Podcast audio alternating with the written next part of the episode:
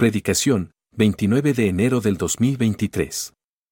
Serie, En espíritu y en verdad. Tema, la adoración en la iglesia. Adoración solamente se da cuando has llenado tu corazón de la palabra de Dios. ¿Sí? Porque adorar es un hablar hacia, ¿no? Es decir, yo estoy ahorita llevando a cabo una oratoria, si lo quieres ver así, soy un orador en este momento porque les estoy hablando, ¿sí? Adorar es eso, es un enfocarte en algo y hablarle, pero no solamente hablarle, sino hablarle de forma reverencial, hablarle de forma amorosa. Por eso cuando nosotros adoramos a Dios, adoramos a Dios porque sabemos quién es Él. ¿Te das cuenta? Sabemos quién es Él. Pero para antes de poder adorar a Dios, primero tenemos que saber quién es Él. Y para saber quién es Él, primero tenemos que escuchar de su voz quién es Él. Eso vimos la semana pasada. Eh, si quieres más, creo que están ahí todavía en YouTube. Ah, todavía están ahí. Escúchalo ahí en todos lados, dice, pues luego le preguntas dónde es todos lados, porque yo, ahí va a ser una broma. Pero es importante entender entonces que la adoración solamente se da en el hablar, pero el hablar, y lo que vivimos la, la semana pasada en Lucas fue que de la abundancia del corazón, ¿qué dice? Habla la boca. Tú no puedes adorar a Dios sin que antes Dios, a través de su palabra revelada, y esta es su palabra revelada, te diga quién es Él. Y por eso la semana pasada les, decía yo, Dios forma en nuestra cabecita a través de su palabra quién es Él. Nosotros no de repente decimos, ay, si Dios es bueno, nada más porque sí. Decimos, Dios es bueno y sabemos cómo es que Dios es bueno porque Dios nos está diciendo que Él es bueno. ¿Y cómo lo, lo escuchamos? A través de su palabra. Entendemos que Dios es santo porque Dios nos ha dicho que Él es santo. ¿Y cómo lo escuchamos? A través de su palabra. Entendemos que Cristo viene por nosotros. ¿Por qué? Porque la palabra de Dios se nos reveló y nos hizo entender que Cristo murió por nuestros pecados, que resucitó al tercer día que está sentada a la, gloria del Padre y que va a volver por nosotros. ¿Y por qué tú comiste esto? Hoy, porque tú lo entendiste y lo entiendes y dependes de eso. Y comiste eso. Y entonces recordamos lo que Dios hizo. ¿Sí? Eso vimos la semana pasada. La adoración viene de la escucha. ¿Sí? Escuchas la palabra de Dios y Dios va a formar en tu mente su imagen, si lo quieres ver así. Y en esa imagen tú vas a poder, Señor, te glorifico porque eres el rey de reyes y señor de señores. Pero cuando le dices, te glorifico porque eres el rey de reyes y señor de señores, no lo estás diciendo al aire, sino que lo estás diciendo porque entiendes que Él murió y venció a la muerte y el pecado a través de quién? De Cristo Jesús. Y por eso es poderoso. Por eso es el Rey de Reyes y Señor de Señores. Por eso lo exaltamos como Rey de Reyes y Señor de Señores. Porque cualquiera puede decir, eh, Batman es el Rey de Reyes y Señor de Señores. Lo dices, pero no estás entendiendo lo que dices y hablas simplemente por hablar. Por eso Jesús dice, lo vimos en Lucas la semana pasada, ¿por qué me decís Señor, Señor y no hacer lo que yo les y no hacen lo que yo les digo? Porque se puede hablar por hablar. Pero eso no es adoración. Adoración es postrar tu corazón frente a esa, eso que Dios ya ha revelado en tu cabecita, ¿no? Que has entendido a través de su palabra y entonces le dices, te amo Dios. Gracias Señor. Y vimos la semana pasada muy importante y es con lo que vamos a terminar esta serie. La semana pasada dijimos, la adoración no es obediencia porque es algo anterior, algo que Dios te revela, que tú vives y que puedes decir, te amo Dios, eres hermoso, pero no hay obediencia sin adoración. ¿Te das cuenta de eso? La adoración no es obediencia, la adoración es ese momento donde Dios te revela quién es y tú te arrodillas frente a su poder, frente a lo que Dios te muestra, frente a esa visión. Esa es la adoración. Un momento hermoso, bonito, en donde sientes Padre y en donde le entregas y te postras delante de Él. ¿No? Pero ahí todavía no hay obediencia. Eso es adoración en su soledad, si lo quieres ver así. Pero no hay, adora no hay obediencia sin adoración. Y lo que vamos a ver hoy es la bendición de la adoración. ¿Por qué para ti, para mí, adorar es bueno? Y no bueno en el sentido de que sientas bonito, porque hoy podemos sentir bonito y estar aquí y llorar y porque te dan ganas de llorar, ¿no? Y si eres muy chillón, pues vas a llorar. Si no eres tan chillón, pues nada, te quedaste con las ganas aquí como a mí me pasa, ¿no? Pero eso no significa que no te den ganas y no sientas bonito y no quieras levantar las manos y, y, y estés ahí en ese punto. Pero ¿sabes qué va a pasar? Cuando la adoración y has entendido lo que ha pasado y quién es Cristo, va a haber bendición en tu vida. Pero bendición en tu vida significa que Dios te capacita para vivir conforme a su voluntad. Por eso, otra vez les digo, la adoración no es obediencia. Que sientas bonito, no estás obedeciendo. Pero no hay obediencia sin adoración. Por eso la adoración va a producir en ti bien. Te va a dar sabiduría. Y vamos a Salmos.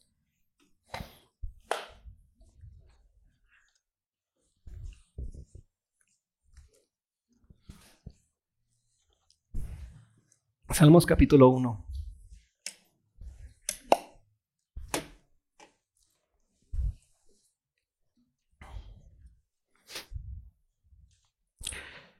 Es una aventuranza a tu vida. ¿Sí?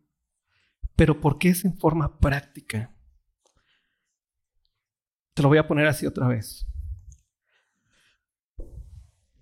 Se los he dicho, yo nací en una familia cristiana y he estado toda mi vida en la iglesia, si lo quieres ver así.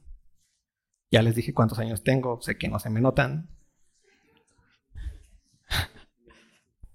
28. Pero yo he visto pasar muchos hermanos por la iglesia. Muchos. Infinidad. Y mi papá, cuando lo veo, platicamos de la iglesia y nos gusta platicar del pasado. ¿Te acuerdas del hermano fulanito y del hermano perenganito? ¿Qué ha sido de ellos? Muchas veces, tristemente, quién sabe, ya ni, ya ni, ya ni van a la iglesia dices, ah, si yo me acordaba de ese hermano que levantaba las manos, que cantaba bien bonito y bien hermoso, ¿cómo que ya no va a la iglesia? ¿Y qué ha sido tal? Mm, ya, quién sabe. Y ahí se encuentra el tema. El problema es que si no entendemos que la adoración no es obediencia y que no se acaba la vida en la adoración, pero que no haya obediencia sin adoración, entonces estás en un grave peligro de no vivir sabiamente, de no permanecer caminando hasta que Dios te llame a su presencia, de no edificar la iglesia, de ser un hermano todo el tiempo que nada más viene y ya, y no está edificando después, no está madurando y no está trayendo frutos y de bendición a otros. Y vamos a ver por qué pasa esto. Salmo 1. Ve lo que dice. Bienaventurado el varón que no anduvo en consejo de malos, ni estuvo en camino de pecadores, ni en silla de escarnecedores, ¿qué dice? Se ha sentado. ¿Quién es ese varón?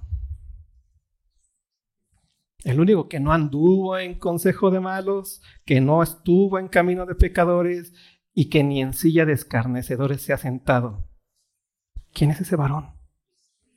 Cristo Jesús. porque Él es el Hijo de Dios. Aquí no está hablando de ti ni de, ay, sí, el hermanito, eso yo creo que ese es el varón que no anduvo en consejo. ¿Quién? Por cuanto todos pecaron, dice Pablo, fueron destituidos de la gloria de Dios. Y pecado es que anduviste en consejo de malos, en camino de pecadores y en silla de escarnecedores te has sentado. ¿No? Y entonces aquí de quién está hablando? De Cristo. Ese es el varón. Y ve lo que sigue diciendo. Sino que en la ley de Jehová está su delicia. Y aquí está el ejemplo perfecto de cómo Cristo adoraba. ¿La adoración no te parece una delicia a ti?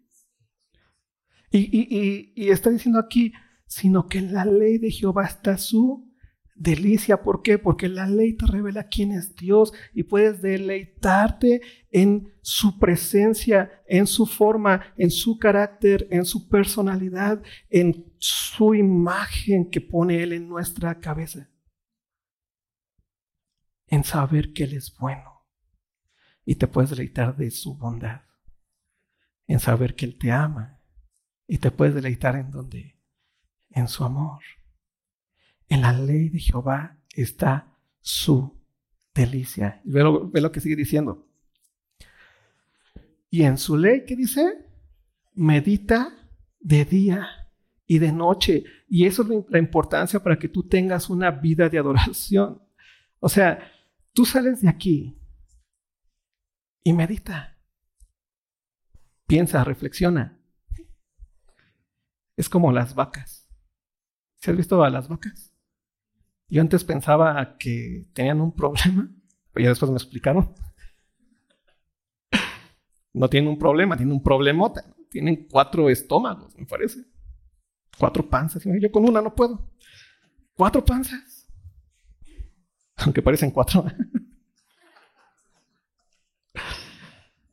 Entonces, ¿qué hacen las vacas? Comen, se lo, se lo pasan Después, ¿qué pasa? Regresa y ¿qué hacen? Vuelven a masticar, luego otra vez. Luego regresa y ¿qué pasa? Vuelve a masticar. Eso es lo que tú tienes que hacer con la palabra de Dios. Vete a tu casa. No te estoy diciendo, tú en tu devocional diario, compra. No, lo que escuchaste, lo que te quedó en la cabeza, eso es que tienes que estar haciendo, meditarlo. No tienes que avanzar tanto, no tienes que volverte teólogo. Lo único que tienes que hacer es fijar eso que ya te quedó claro en dónde? En tu corazón. Porque eso te va a permitir a ti deleitarte en quién? En Dios. Adorarle. Y eso te va a traer cosas buenas. Ve lo que pasó con Cristo. Será como que árbol plantado junto a corrientes de agua árbol plantado junto a corrientes de agua. ¿Cuántos árboles secos has visto al lado del río? Solamente que los hayan envenenado, ¿no? Pero si no, son árboles que frondosos. A mí me encanta de repente los ríos porque parecen que hasta se hacen como un puente, ¿sí los has visto? De, los árboles que están a, los lados y están ahí floreciendo grandes, hermosos, y ahí tenemos a nuestro Señor, ese árbol plantado junto a corrientes de agua. ¿Y qué ocurrió con él? Dio su fruto en su tiempo, su hoja no cae, y todo lo que hace, ¿qué ocurrió? Prosperará. ¿Qué hizo Cristo? Vino a este mundo. Juan 3:16, ¿qué nos enseña? Que de tal manera amó Dios al mundo ¿Qué, hizo? ¿Para qué? Sino que tenga vida eterna. Y tú ya no estás perdido. Porque Él es próspero, porque su hoja no cae, porque todo lo que hace prospera. Porque Él es un árbol frondoso, es nuestro Señor Jesucristo. Por eso nosotros podemos rendir en adoración todo el tiempo pero ve las consecuencias de la adoración en nuestras vidas. Y la consecuencia es que en tanto que ya estamos en Cristo, podemos hacer esto. Hemos sido muertos juntamente con Cristo. ¿Recuerdas lo que dice la escritura? Fuimos que resucitados juntamente con, juntamente con Cristo. Hemos sido sentados juntamente con Él en donde los lugares celestiales en Cristo Jesús. ¿Y qué somos entonces en Él? Bien, a varones bienaventurados que no andamos en consejo de malos, ni en silla de escarnecedores, ni en camino de pecadores, sino que en la ley de Jehová está qué? Nuestra delicia, y en ella meditamos de día y de noche. Seremos como qué? Árboles plantados junto a corrientes de agua que da su fruto a su tiempo y su hoja no cae. Y todo lo que hace prosperará. ¿Y por qué va a prosperar todo lo que hacemos? Porque estamos parados sobre la roca. Y la roca es quién? Cristo. ¿Qué dice Gálatas 2.20? ¿Se la saben? ¿Qué más? Colosenses. Vamos a Colosenses rápido.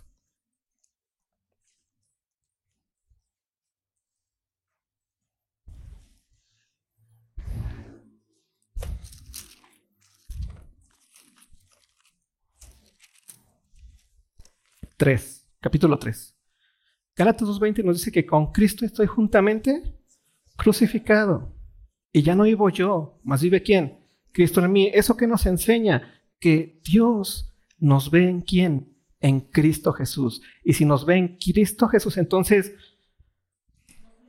somos santos y sin mancha delante de Él en Cristo Jesús. ¿Te acuerdas lo que vimos en Romanos? Bueno, los que están llegando a Romanos. Entendimos el propósito cumplido ya de Dios para nuestras vidas. ¿Cuál era el propósito de Dios para el ser humano?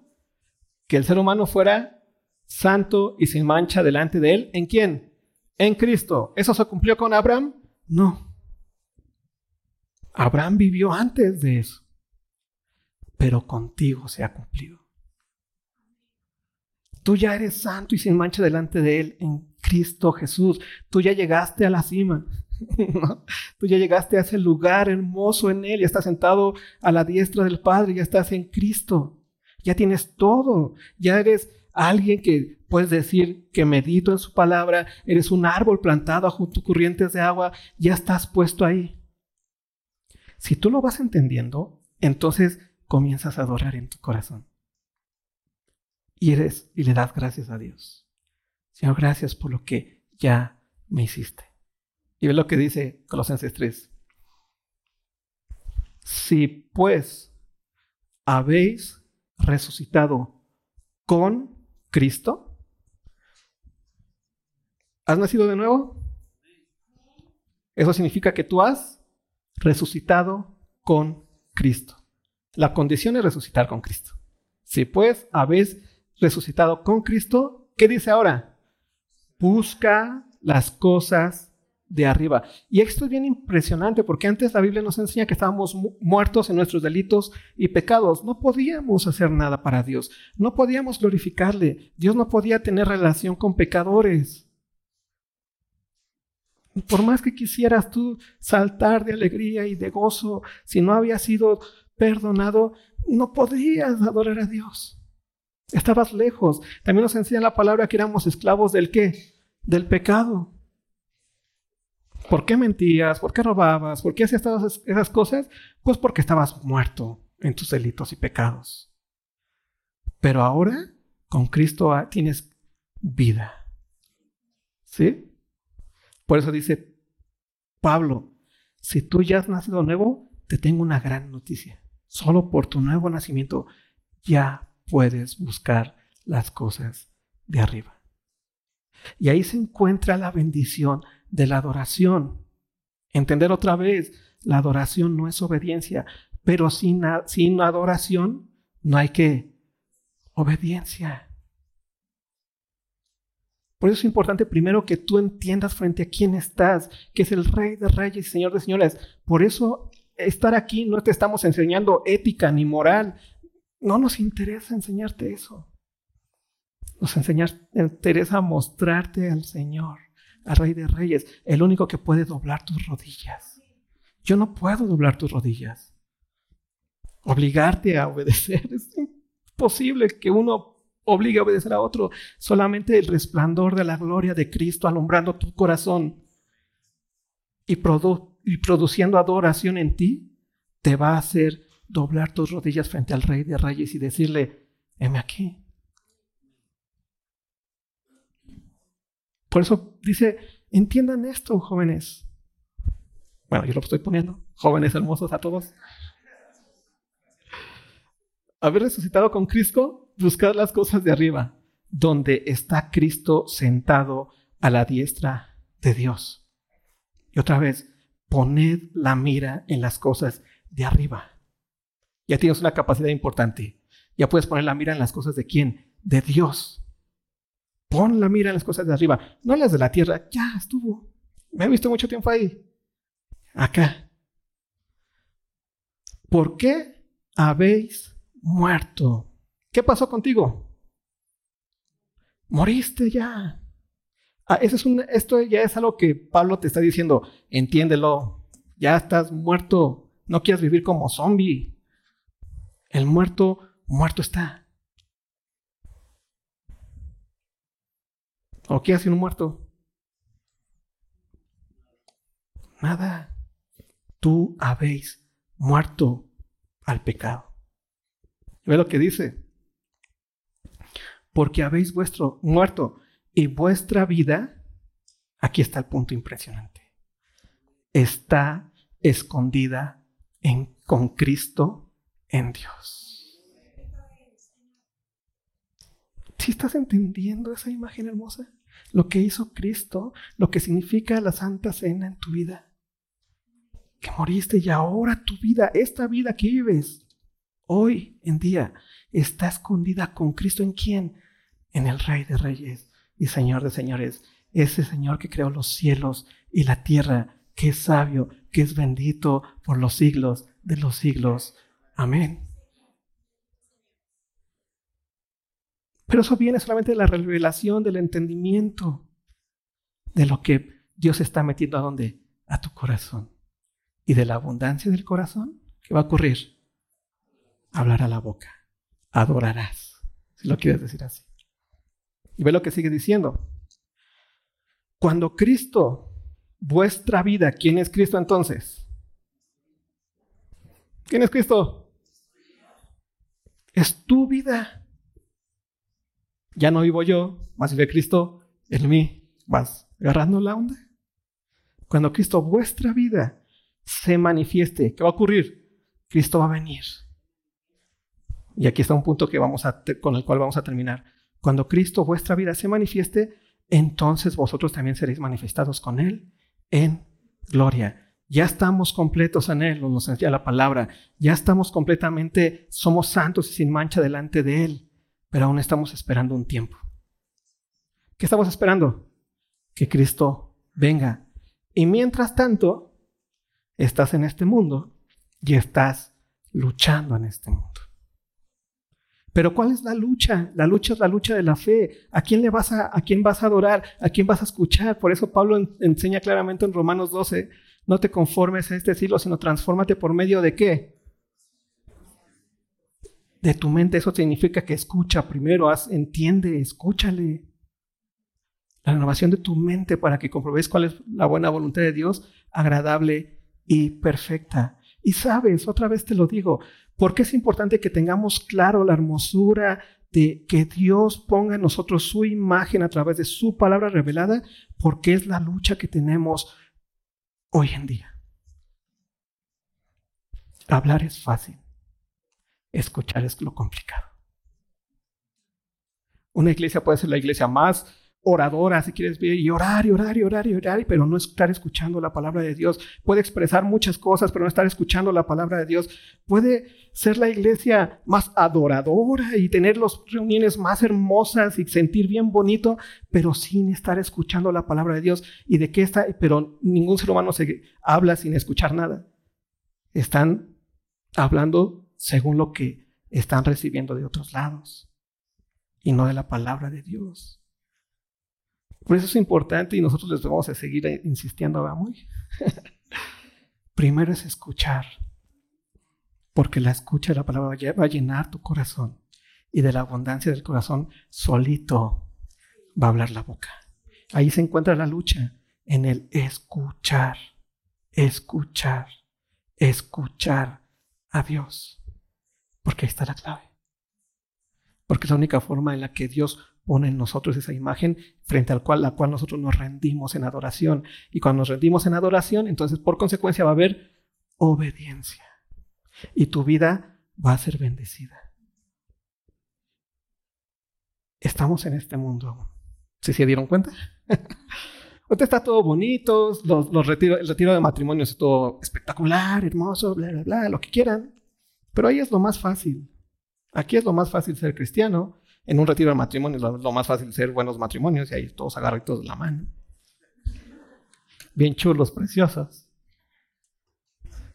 Pero dejen que llegue el día de mañana, hijos. Porque esas bellezas, de repente, ¿y ahora qué vamos a comer?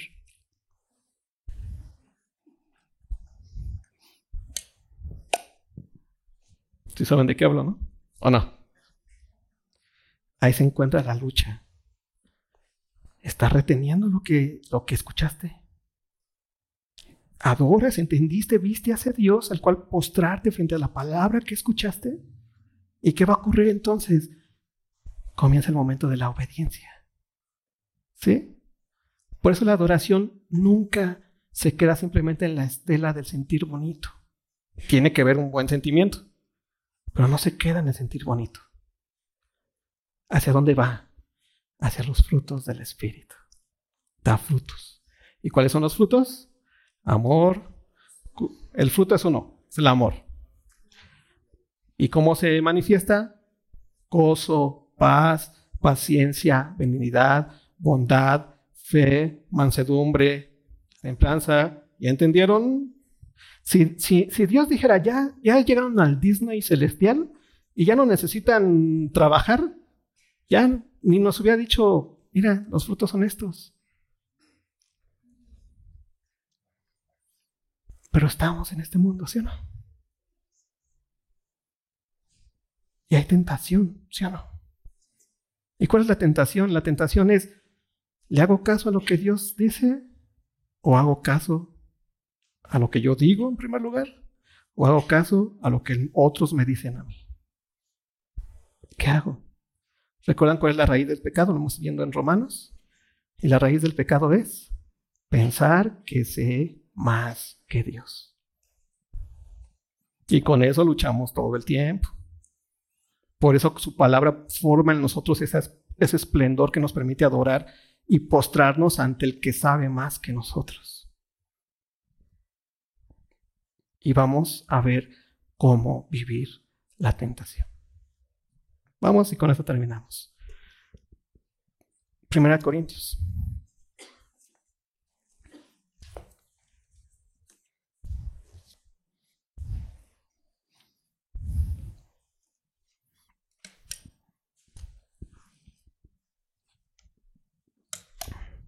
Somos conscientes de que tenemos una lucha.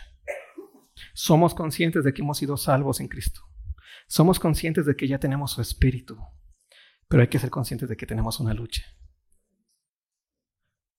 Pero fíjate y vamos a ver la estructura de la tentación para que veas el poder que actúa en ti. Es el mismo poder que actuó en Cristo Jesús a resucitarle de entre los muertos. ¿Te das cuenta de eso? Ese es el poder que ya tienes porque Cristo es tu vida. ¿Sí?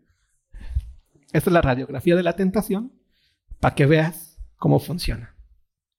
Dice versículo 13 del capítulo 10 de Primera de Corintios.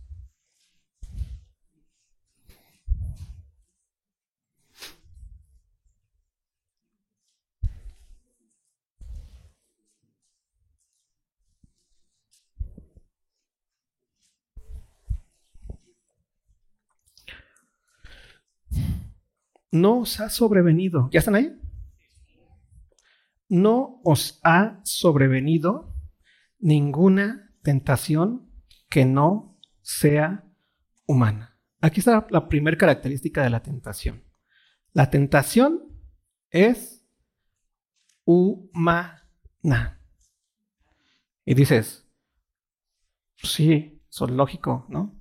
Pero fíjate, a veces pensamos que la tentación es sobrehumana, que está más allá de mi alcance y de mis fuerzas, y no puedo contra ella porque es el monstruo gigantesco que se me aparece todos los días ahí, y yo estoy chiquito, chiquito, chiquito. Eso no es la tentación. La tentación es así. Cuerpo a cuerpo, cara a cara. No es el monstruo gigantesco. No es, lo, no es sobrehumana, no es extrahumana, no es extraterrestre, eh, no, es, no es eso. No os ha sobrevenido ninguna tentación que no sea humana. Fíjate, ese es el primer punto. La, toda tentación es humana, así como tú y como yo. ¿No? Pero fíjate el siguiente punto. Pero fiel es quién? Dios es fiel. Esa es la pregunta. ¿Dios es fiel? ¿Sí? Dios es fiel. ¿Cómo entendemos de que Dios es fiel? Porque Dios cumple lo que promete. Porque Dios hace lo que dijo que iba a hacer. Pero fiel es Dios. Ve, en primer lugar, la tentación no es no es sobrehumana, no es extraterrestre, no es algo que no puedas controlar, no es algo que sea el monstruo para tu vida, no es así, ¿cuál es tu pecado, bro? No, ya. Ya acabó esa parte. Ahora tienes tentación, pero no está más allá de tus fuerzas en primer lugar, porque es humana. Segunda, ve la segunda barrera que pone Dios. Dios es fiel, Dios es fiel, Dios es fiel. Y ve lo que dice, ¿qué va a hacer? No nos dejará ser tentados más de lo que podéis resistir. La tentación no solamente no es humana, sino que Dios te promete que no es que, esa tentación no es irresistible. O sea, la tienes papita. No solamente no es humana, sino que en su fidelidad, y Dios nunca, nunca, nunca falla a su palabra y a lo que promete, la promesa de Dios para tu vida es que Dios nunca va a permitir una tentación que te sea irresistible. ¿Te das cuenta de eso? Y de repente que decimos, es que no lo pude resistir. No es cierto, porque Dios te prometió y Dios no falla en eso. No se le olvidó, ay, ya le fallé a Isaí. Le dejé la tentación completamente irresistible. No, Dios nunca te va, nunca va a permitir que una tentación te sea irresistible. Eso significa que todas las tentaciones son resistibles para ti. ¿Por qué? Porque Dios es fiel, no por ti, sino porque Él es fiel. Entonces la tentación no solamente es humana, sino también es que resistible. Y ve la siguiente. ¿Qué ya pasó?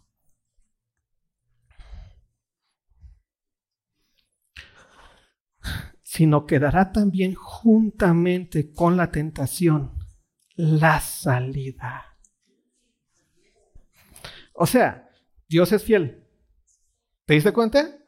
Y no solamente nos está diciendo que la tentación no es sobrehumana, sino que la tentación es que resistible y no solamente en su fidelidad hace la tentación resistible, sino también nos dice que, ay, vete para allá. Nos da la salida. Luego que dice, para que podáis soportar. Y en su poder Dios te va a permitir que soportar, vivir todos los días en esta lucha porque has sido salvo, porque has sido santificado, porque ahora tienes su poder, tienes su espíritu, tienes su vida en ti. Dios ha capacitado para adorarle, para entender perfectamente quién es Él a través de su palabra, para postrar tus rodillas delante de Él y para que tu vida sea una vida que edifique a los demás. Sea una vida sabia. Y para que al final de tus días, las personas que estén alrededor tuyo vean el poder de Dios y su fidelidad, haciéndote y poniéndote como árbol plantado junto a corrientes de agua, que da su fruto a su tiempo y su hoja no cae y todo lo que hace prosperará. ¿Te das cuenta de la bendición de la adoración? La adoración no es obediencia, pero no hay obediencia sin adoración y no hay adoración sin revelación de la palabra de Dios en tu vida. ¿Oramos? Señor, gracias porque eres bueno con nosotros. Gracias por tu iglesia. Gracias por tu amor. Gracias por tu espíritu. Permítenos, Señor, entender y postrarnos, postrar nuestro corazón delante de ti. Amén.